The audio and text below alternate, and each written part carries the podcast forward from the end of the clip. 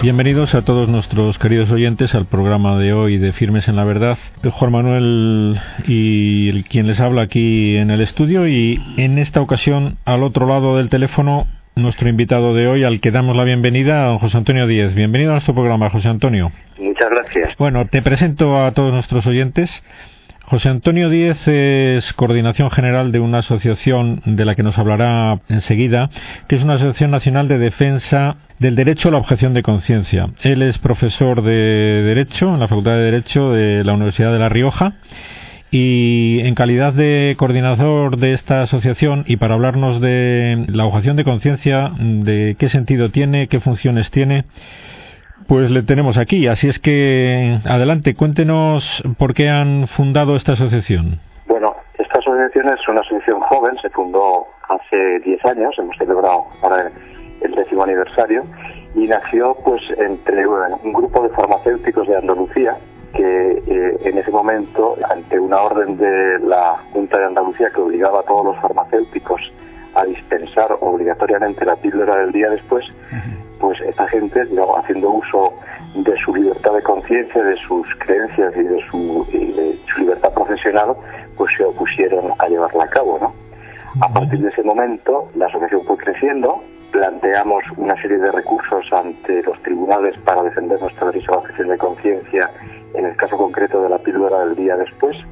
Esas reclamaciones, esos recursos llegaron hasta el Tribunal Supremo en un caso y eh, allí por primera vez, en el año 2005, se reconoció el derecho a la objeción de conciencia de los farmacéuticos, al igual que se había reconocido en el año 85 el de los médicos y el personal paramédico para practicar el aborto, se consiguió también que el Tribunal Supremo reconociera, en términos genéricos, ¿eh? no fue un reconocimiento absoluto, el derecho a la objeción de conciencia de los farmacéuticos a la dispensación de medicamentos que pudieran tener un efecto abortivo.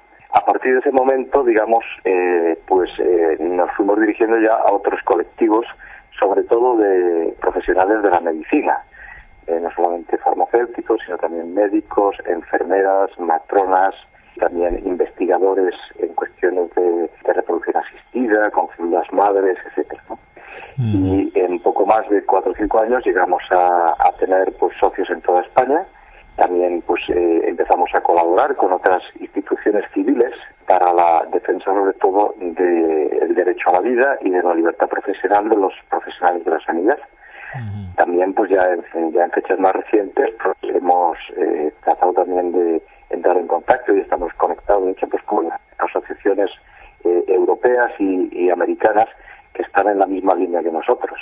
Y que ha sido un fenómeno, digamos, expansivo y explosivo en un momento en que la sociedad civil pues eh, ha empezado a moverse en defensa de determinados derechos que no, no eran derechos, digamos, nuevos, sino que ya el movimiento de objeción de conciencia había empezado en España a principios de los años 50 con la objeción de conciencia del servicio militar.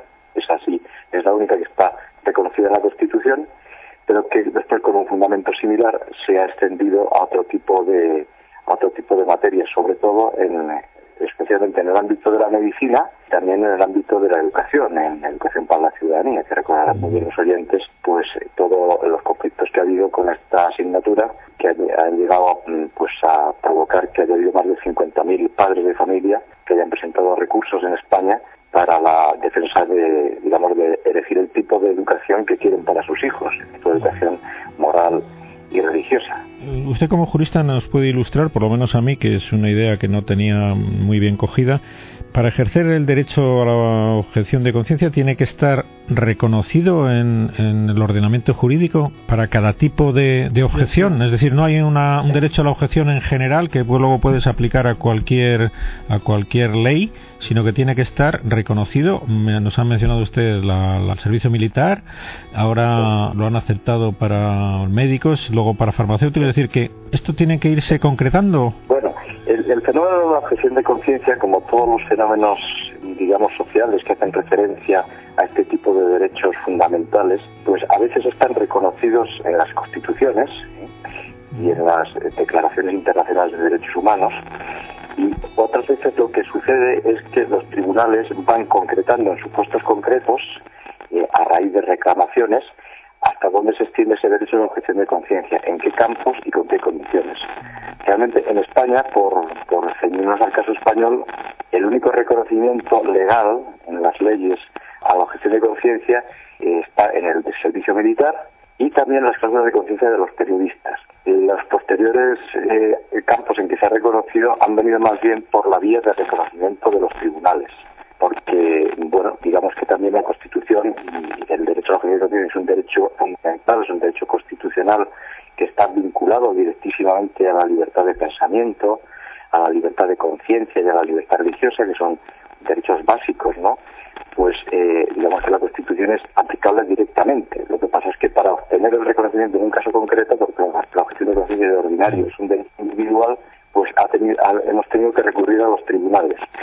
Es cierto que una vez que los tribunales no lo han reconocido, pues ya los casos posteriores que se han presentado ha sido más sencillo hacerlos valer, eh, tenerlos garantizados. Sí. O sea que ahora mismo estaría ya el camino andado, por así decirlo, en el tema del aborto y todos los profesionales eh, sanitarios, ¿no? tienen ese derecho reconocido y lo pueden poner en práctica sin pegas en ningún sitio o bueno desgraciadamente no es así. Es que en el concreto en el tema del aborto en España ha habido un cambio radical en estos últimos dos años. Es decir hasta el año 2010 que salió la nueva ley del aborto es eh, pues la ley de salud reproductiva e interrupción voluntaria del embarazo que es el nombre oficial eh, pues la inmensa mayoría de los médicos, simplemente por ser médicos, por conocer, eh, digamos, cuándo comienza la vida humana, que es un embarazo, y considerar, como consideraban todos, que el embrión humano es un paciente más, no solamente cuenta la, la madre, sino que el embrión es un paciente también del médico. Eh, hasta ese momento, la objeción de digamos, el oponerse al aborto era deontológicamente, profesionalmente, era la, la solución normal, ¿no? la solución que, imponía una deontología profunda, seria, de defensa de la vida, que es lo que está, lo que siempre los médicos han profesado desde Hipócrates, que estamos hablando del año 3000 antes de Jesucristo, ¿no? Pero mm, aquí se ha producido en España, como sucedió antes en otros países, un cambio muy importante y muy serio, ¿no? Que es el aborto pasado de ser un supuesto despenalizado en determinados casos, se despenalizaba en el caso de de la violación, en el caso también de una enfermedad grave eh, psíquica por parte de la mujer, también eh, pues de malformaciones, de, malformaciones. caras graves en el, sí. en el caras graves e incurables, el aborto, el aborto eugenésico. Ha pasado de eso a ser un delito despenalizado a ser un derecho. Hay un impulso muy fuerte por parte de asociaciones que defienden los derechos reproductivos para que eh, la mujer tuviera derecho al aborto sin invocar ninguna justificación. A partir de este momento, eh, la objeción de conciencia entre los médicos, pues, eh, digamos, se ha ido generalizando. Aunque a fecha de hoy, de una manera o de otra, más del 90% de los médicos españoles que se dedican fundamentalmente a la ginecología y también los médicos de atención primaria, pues en teoría son objetores de conciencia al aborto. Entonces, eh, el problema es que a veces en los centros de trabajo y en determinadas legislaciones autonómicas el tema no está claro y está dando lugar a conflictos pues muy graves, ¿no? Sí, en principio, bueno, esto por aclarar también si hay algún profesional de la sanidad escuchándonos, bien, tiene todo, vamos, no solamente tiene derecho a la objeción de conciencia, sino creo que yo eh, obligación de plantear objeciones de conciencia cuando se le intente imponer una conducta contraria a la ética natural que esa persona profese y lo demás sería ponerlo en manos de los abogados en caso de que eso tuviera connotaciones jurídicas ya concretas en un determinado sitio o en otro, ¿no? Claro, claro. En principio, digamos, un médico, cualquier médico, piense como piense, debe saber y sabe de hecho que la vida humana tiene un comienzo y es el, es el momento de la fecundación. Eh, a partir de ese momento existe un tercero, también lo reconoce nuestro Tribunal Constitucional, distinto de la madre, distinto del médico. Y ese, ese tercero, que es el embrión humano, eh, que eh, digamos que es sujeto de un proceso continuo, que no tiene grandes saltos, sino simplemente que va, va creciendo, se va desarrollando, pero no varía su composición genética, su identidad genética es la misma, ¿no? Entonces, el problema es cuando la ideología y, cuando determinadas leyes intrusivas se meten en un ámbito mm, para digamos, mm, dictar leyes civiles sobre cuestiones morales y sobre cuestiones científicas. Ahí es cuando se produce el conflicto, mm. cuando hay un fenómeno de intrusión, las leyes, las leyes de determinados países, digamos, quieren llegar al ámbito personal, al ámbito de la moral, al ámbito de la ética de cada uno y al ámbito de la deontología. Entonces es cuando eh, los conflictos se, se presentan. Este es un fenómeno que se ha dado en todos los países, ¿no? En todos los países del mundo, aparte del servicio militar y de las leyes raciales, etcétera, el fenómeno que más problemas de gestión de conciencia ha producido es el, fenómeno del conflicto, perdón, del aborto y también, ya en fecha más reciente, eh, los tratamientos, digamos, al final de la vida, lo que, que llamamos eutanasia, vaya. Sí, sí. Eso es también algo que nos gustaría que nos ilustrara uh, a todos sobre cómo están las pretensiones, en concreto por parte del PSOE, ¿no?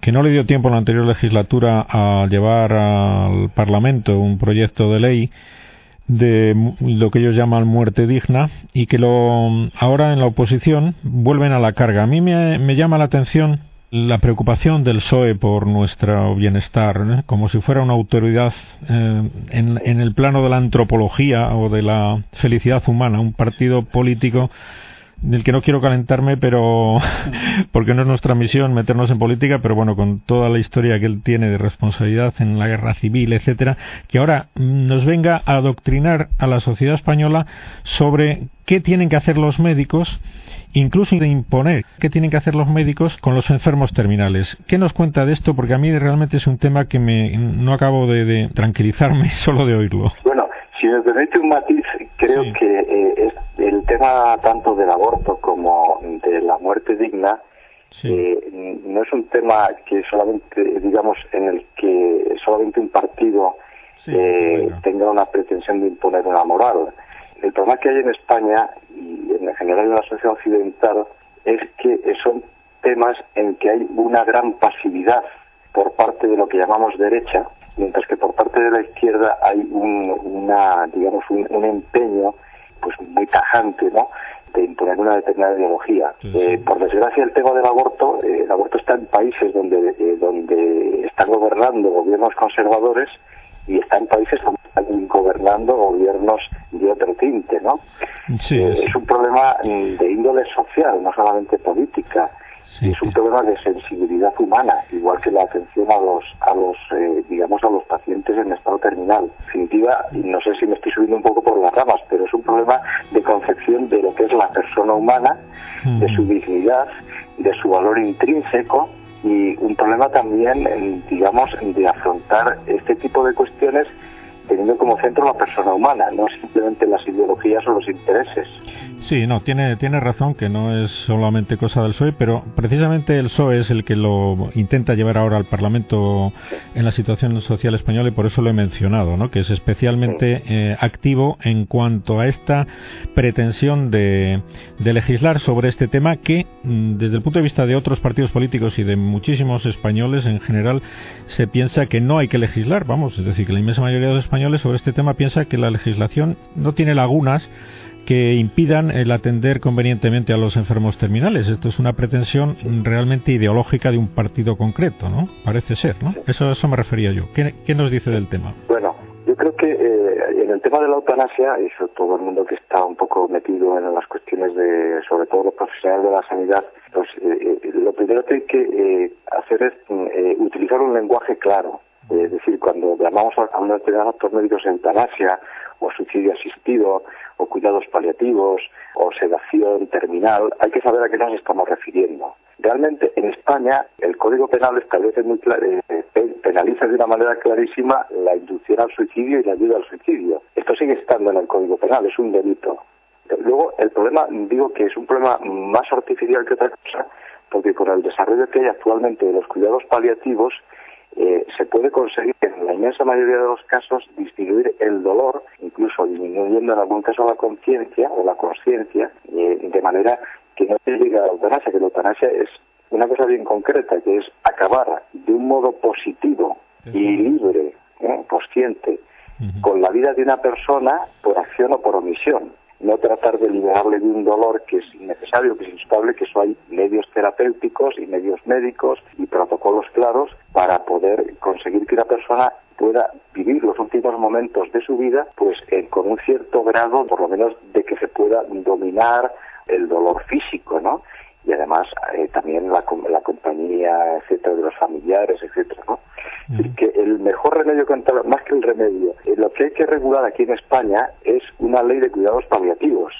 Es decir, poner los medios, formar a las personas, dotar partidas económicas para que los enfermos que están ante una enfermedad terminal, sin remedio y con graves dolores, puedan morir en lo posible sin dolor, rodeados de sus familiares que puedan vivir ese momento que todos hemos de vivir, porque todos hemos de morir, eh, y vivirlo de la manera eh, digamos, más satisfactoria posible. Y hoy por hoy la medicina ofrece esas posibilidades. Ahora bien, hay que formar a las personas, hay que tener unidades especializadas, hay que eh, dotar de medios económicos y en España todavía estamos lejos de tener, aunque se ha desarrollado bastante en los últimos años, unidades de cuidados paliativos que puedan lograr esto. A veces se dice, bueno, se aprueba la eutanasia o se quiere plantear a la sociedad con una pregunta que tiene trampa cuando uno pregunta, ¿usted le gustaría morir sin dolor? Hombre, por supuesto, a todos nos gustaría morir sin dolor, claro, a nadie le gusta morir sufriendo, ¿eh? con independencia de otras consideraciones sobre el valor eh, que pueda tener humano el dolor, el, dolor de las personas, ¿no? Lo que queremos es mm, morir en lo posible rodeado de nuestros familiares, cuidar los síntomas del dolor para que no sea una cosa insoportable y ya está. O sea que cuando un enfermo eh, en estas circunstancias está bien segado, está bien, perdón, bien atendido paliativamente, nadie te pide la eutanasia, muy pocos, ¿no? La eutanasia es otra cuestión. La eutanasia es querer disponer cada uno de modo autónomo del momento en que quiere morir. Y para eso se pide que sea un médico el que colabore. Esa es la gravedad de la eutanasia. Tú si quieres te puedes suicidar, pero con la eutanasia tienes que hacerlo en un contexto médico. Y pides a un médico que violando su juramento hipocrático y violando su vocación de servicio a la vida, y de tratar de aliviar el dolor si no puede curarlo, le pides que te mate, que acabe con tu vida. Este es el problema grave, gordo de la eutanasia, ¿no? Con leyes de cuidados paliativos, el problema del dolor y el problema de la atención a los enfermos en el trance final de su vida eh, quedaría bastante cubierto. Eso eh, yo creo que todo el mundo lo piensa, empezando por la Sociedad Española de Cuidados Paliativos y por las personas profesionales de la sanidad que están trabajando en este en este sector, ¿no? Sí, por eso insistía yo en el tema, es decir, esto es una propuesta, una pretensión con motivaciones ideológicas y con contenido claramente ideológico porque no se necesita para que los médicos ejerzan los cuidados necesarios para que los pacientes mueran en las mejores condiciones posibles, no se necesita que el Estado nos venga con una ley estatal de muerte digna. Esto es innecesario, hay que dejarlo muy claro y, y es una forma de denunciar la auténtica pretensión del, del partido que la propone, que la auténtica pretensión no es más que imponer precisamente a todos eh, incluso a los médicos un tipo de conducta que a ellos le parece la única aceptable.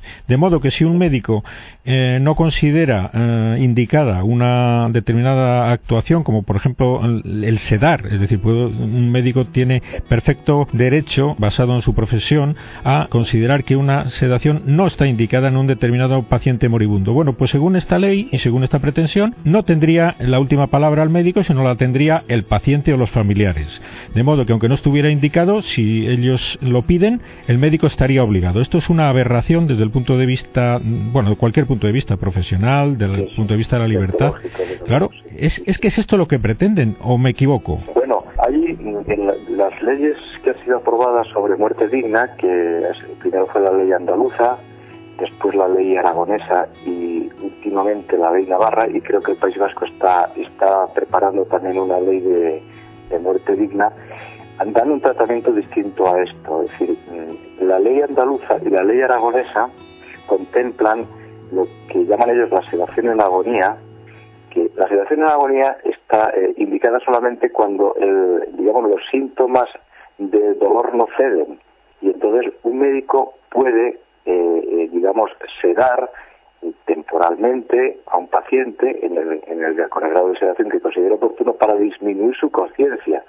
Si la sedación está indicada, y la sedación siempre se ha, eh, digamos, en estos últimos años es un, un, mecanismo, digamos, de tratamiento del dolor que se, que se ha puesto en práctica en muchos hospitales. Es simplemente un acto médico, un acto médico que lo que pretende es disminuir la conciencia, digamos, para que el paciente durante ese tiempo y cuando no se puede controlar de otro modo el dolor, pues pues lo, lo indique. ¿no? Lo que no se puede reivindicar es un derecho a la sedación. Exactamente. E incluso, no existe. Tiene que ser un médico quien indique la sedación. Lo indique y además debe advertir siempre el médico de que con la autorización del paciente, es decir, debe contar con la autorización del paciente. Es decir, porque habrá pacientes que no quieren que disminuya su nivel de conciencia, aunque tengan dolor, porque habrá pacientes que prefieren sufrir un dolor pero tener una clarividencia en el momento último de la muerte a morir pues casi inconscientes, ¿no? Eso es una, una perfecta solicitud de un derecho que tiene cualquier persona y hay también que dejarlo muy claro porque estamos empezando a meter todo en el mismo saco y prácticamente el médico ya lo considera como una rutina más. Hay que tener mucho cuidado porque las rutinas en la práctica profesional influyen luego demasiado, ¿no? y hay que dejar muy claro también a todo paciente que si él no quiere ser sedado lo debe decir así a su médico y punto. Es decir, y tiene que ser respetada su, su voluntad, ¿no?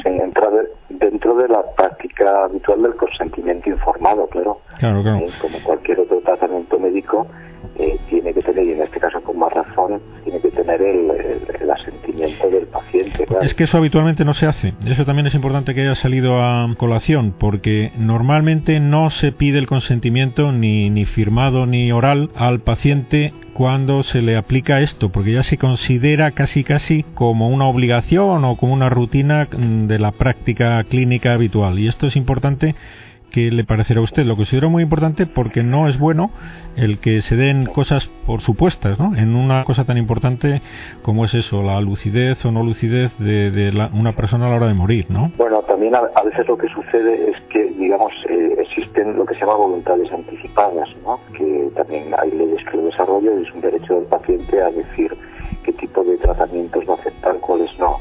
Otra cosa es que esas voluntades anticipadas y se lo establece perfectamente la, la ley de autonomía del paciente, vayan en contra de la deontología de la, de la buena praxis médica. Pero mientras esas voluntades anticipadas, digamos, no repugnen a lo que es la buena práctica médica, pues hay que respetarlas. Hay que respetarlas, efectivamente. Puede haber también algún caso, pues no están en las debidas condiciones de conciencia de un paciente, pues haya que pedir el, consentimiento por representación. Ahí es donde suelen surgir a veces los problemas, ¿no? con la familia, con los allegados, ¿no? Y esto ha pasado, pues, en el caso, por ejemplo, de, este italiano, de, de, de Ilana Englaro. ¿eh? Ahí hay, a veces hay casos que se explotan periodísticamente sin conocer bien el fondo y que son los que sirven un poco de buque insignia ¿eh? o de caballo de Troya, por decirlo de, de, alguna manera, para acabar cambiando las mentalidades, los casos extremos, ¿no? Que luego la opinión pública pues trata o lleva, digamos, trata de la manera que le parece más adecuada, sobre todo cargando las tintas en, términos de sentimentalismo y de desconocimiento realmente de lo que es eh, a veces la, la práctica Muy bien, parece, don José Antonio, que se nos termina el tiempo. Bueno, yo creo que han quedado ideas ahí a nuestros oyentes sobre la libertad profesional de los médicos, que debe de protegerse con el ejercicio de la objeción de conciencia cuando sea necesario y luego el respeto exquisito a la vida humana, que es de lo que se trata, ¿no? Con esta actitud de, objetar cuando las leyes atentan a ello. ¿no? yo lo único que, que poner el énfasis en algo, o sea, lo que aquí estamos, lo que tratamos de proteger es no solamente la libertad del médico, sino la confianza entre médico y paciente. Cuando se rompe esa confianza, la medicina acaba siendo un servicio más y los médicos acaban siendo unos funcionarios que están al servicio de un régimen. Ya hemos pasado totalitarias tremendas, como el nazismo y el comunismo, donde los médicos se convertían en unos servidores de un aparato público, mm. claro, eso, ha generado, pues, eh, haber tratado al ser humano como un objeto y haber llevado por delante a miles y miles de vidas humanas. Muy bien, le agradecemos muchísimo el tiempo que nos ha dedicado y la defensa que hacen en su Asociación, pues, a todas estas ideas que hemos expuesto. Un saludo y hasta siempre. Muchísimas gracias a vosotros. Venga, una.